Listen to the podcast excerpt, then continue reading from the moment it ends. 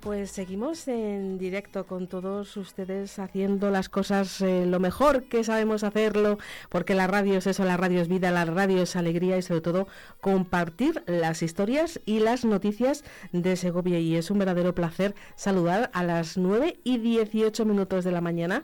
Ella también se ha levantado muy tempranito para llegar hasta nuestros estudios y acompañarles a todos ustedes en directo a Celia V. Celia ha sido, bueno, esta semana noticia porque la Fundación Jesús Pereda, que es de Comisiones Obreras de Castilla y León, eh, así le, va a entregar esta semana el premio, el, premio diálogo. Bueno, la palabra diálogo es una palabra muy bonita también. Celia, bienvenida, ¿cómo estás? Hola, muchas gracias, pues muy contenta. Bueno, Celia, en la última vez que nos veíamos compartíamos escenario y lo quiero confesar porque me hizo mucha ilusión porque sigo mucho el trabajo de, de Celia que lo descubrimos gracias a Segovianada, de las que luego volveremos a, hablar. Compartimos escenario el día de San Frutos. Ella fue, bueno, a quien recibió esas indicaciones que le llegan eh, del santo patrón segoviano para hacer el, el, paso de la hoja y no nos veíamos desde entonces, desde el otoño pasado. Bueno, ¿cómo, cómo está siendo este año, Celia? Pues la verdad que una vez más cargado de proyectos, así que muy agradecida trabajando mucho y también disfrutando, no va a ser todo trabajar, también disfrutando, pero a nivel laboral muy contenta. Bueno, pues cuéntame cómo recibiste la noticia de este premio Diálogo, eh, cómo surge esa conversación con comisiones obreras, cómo te lo explican, cómo ha sido... Pues nada, me llamaron desde comisiones de Segovia que me querían presentar, entonces tenía que preparar un, un dossier y me pillaron además trabajando fuera en un sitio en Tiermes, que, donde la excavación arqueológica, donde no había absolutamente nada de cobertura y fue gracioso porque fue un caos todo. Pero bueno, lo conseguimos enviar y, y nada, y al, no recuerdo muy bien cuándo fue, pero eh, yo creo que más o menos a mediados de junio, finales de junio, fue cuando me, me, dieron la noticia y luego ya me dijeron, en septiembre ya será la entrega de premios y todo. Y bueno, pues muy contenta, claro, con, con este reconocimiento a mi trabajo. Porque tocas muchos palos, eh, has hablado de tiermes, has hablado de arqueología, porque tú también eres arqueóloga. Eso es. Sí, lo que yo lo que hice fue estudiar eh, Bellas Artes, salí en plena crisis y nada, estuve trabajando en televisión y en, todo esto de audiovisuales y, me, interesaba mucho el tema del patrimonio. Entonces, en vez de estudiar directamente divulgación sobre dibujo, porque ya sé dibujar, dije, lo que me quiero interesar es eh, de lleno cómo se ve el patrimonio. Entonces me hice, me especialicé en el máster de patrimonio y arqueología que tiene la Universidad de Santiago de Compostela. Y a partir de ahí pude unir esas dos cosas. O sea, muchas veces segovianadas y todo lo que hago sobre patrimonio em, eh, tiene fuerza y tiene, eh, no sé cómo, tiene solidez em, gracias a, a esto que, que estudié. O sea, no podría haber sido la una sin la otra.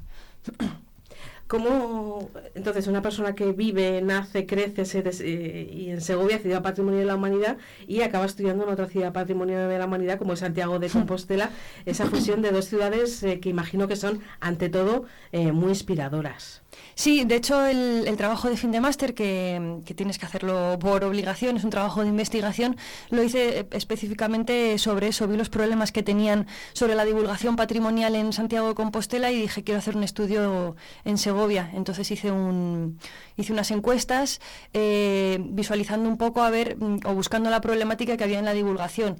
Y efectivamente todo lo que es patrimonio monumental se conoce, todo lo que está divulgado para turistas se conoce, pero en el momento en el que preguntas a los segovianos, más allá de lo que se divulga a los turistas, muchos segovianos conocen muy poquito, a no ser que vivan en esos barrios o se hayan interesado. Entonces, bueno, pues el trabajo de investigación que hice también era un poco para poner de manifiesto que, está muy bien eh, todo el tema turístico, pero también tenemos que, divulgar a nuestra gente. De ahí el trabajo que estoy haciendo de ilustraciones.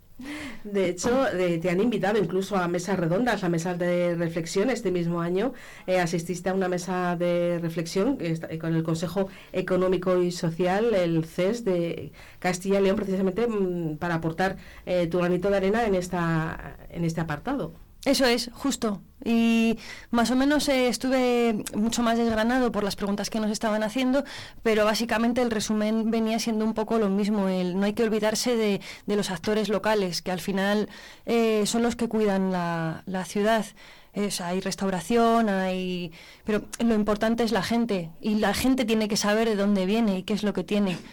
De hecho, muchas veces muchos problemas sociales podrían aminorarse, no digo que solucionarse, pero aminorarse. Por ejemplo, siempre pongo el ejemplo del, tema del racismo.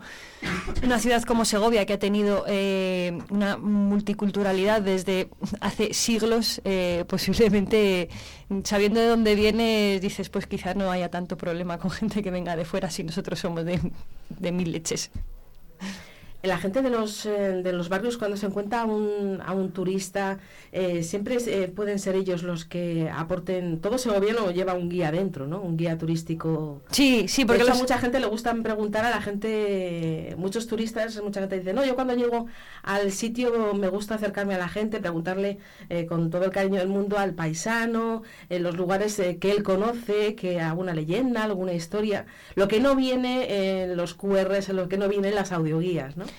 Yo creo que es que los segovianos además somos, las segovianas somos muy mm, orgullosos de nuestra ciudad. Entonces, eh, que nos pregunten dónde se puede comer bien o qué se puede ver, cada uno saca su, bueno, si está la catedral, está el acueducto, está esto, está lo otro, pero tenéis que ir a probar esto, tenéis que, no dejéis de bajar a ver esto.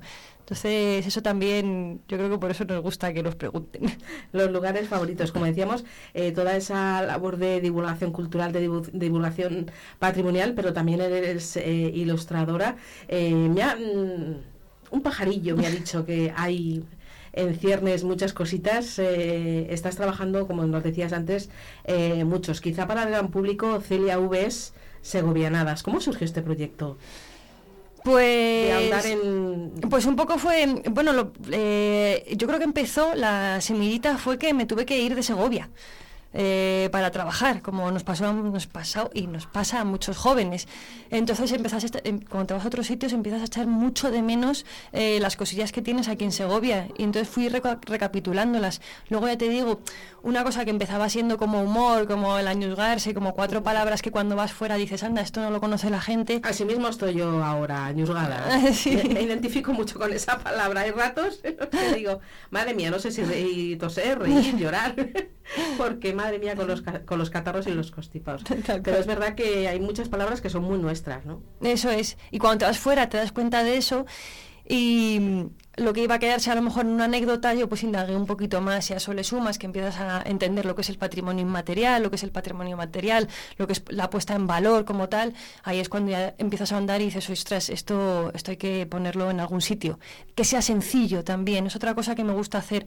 Las ilustraciones las utilizo así porque creo que es sencillo. Ahora mismo estamos en una era en la que estamos pasando eh, el Instagram y todo esto a unas...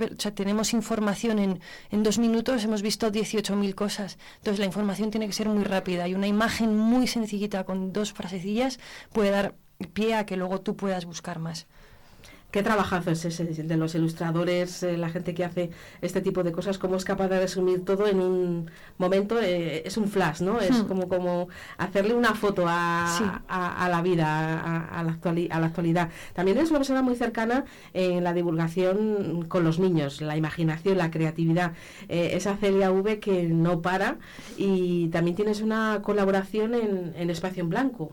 Eso es. De aquí. Sí, eso es. Doy también talleres de creatividad, no solo para los pequeños, también para los para los adultos. Ah, vale. entonces vamos a poner atención de todas las edades. oyentes pongan los oídos no solamente para sus hijos, sean pequeños o adolescentes, sino también para nosotros mismos, los de mediana edad.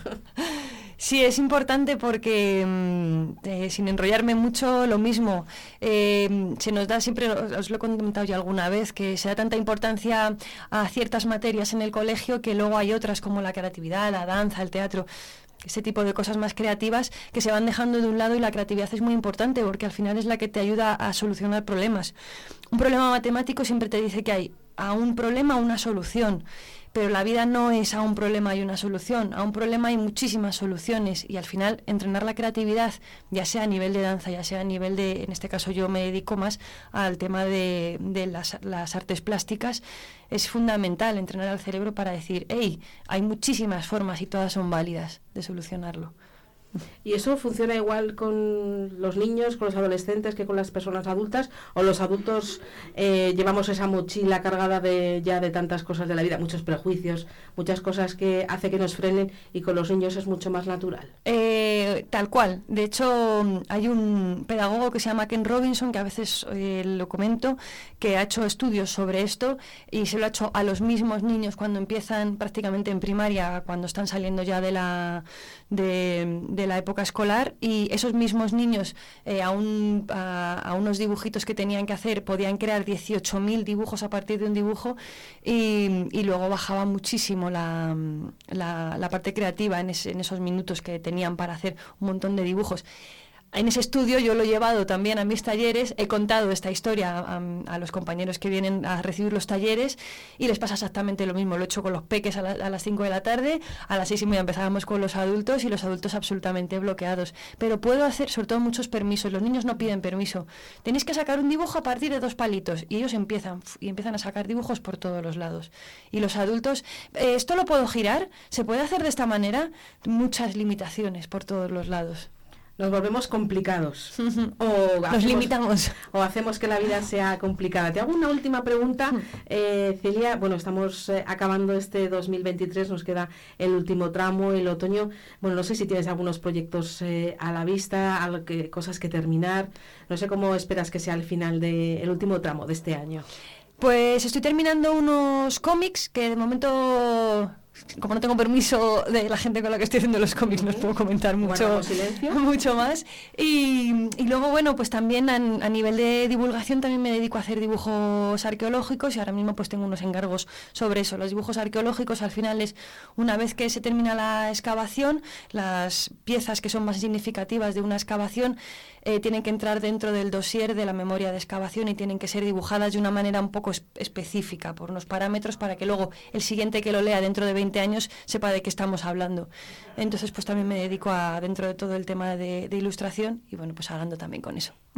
Qué maravilla, qué maravilla. Es que es la facilidad que, como los ilustradores hacen las cosas eh, fáciles, aunque llevan un trabajazo increíble. Celia, te doy la enhorabuena por el premio. Muchas gracias. La enhorabuena por tu trabajo, por tu evolución y que sigan los, los éxitos. Nosotros ahora nos vamos a despedir con un poco de música y enseguida nuestros oyentes van a poder conocer a más invitados, pero ha sido un auténtico placer tenerte en, en este estudio de radio, en Vive, en Vive Radio. Que siga muy bien la vida. Gracias. Gracias.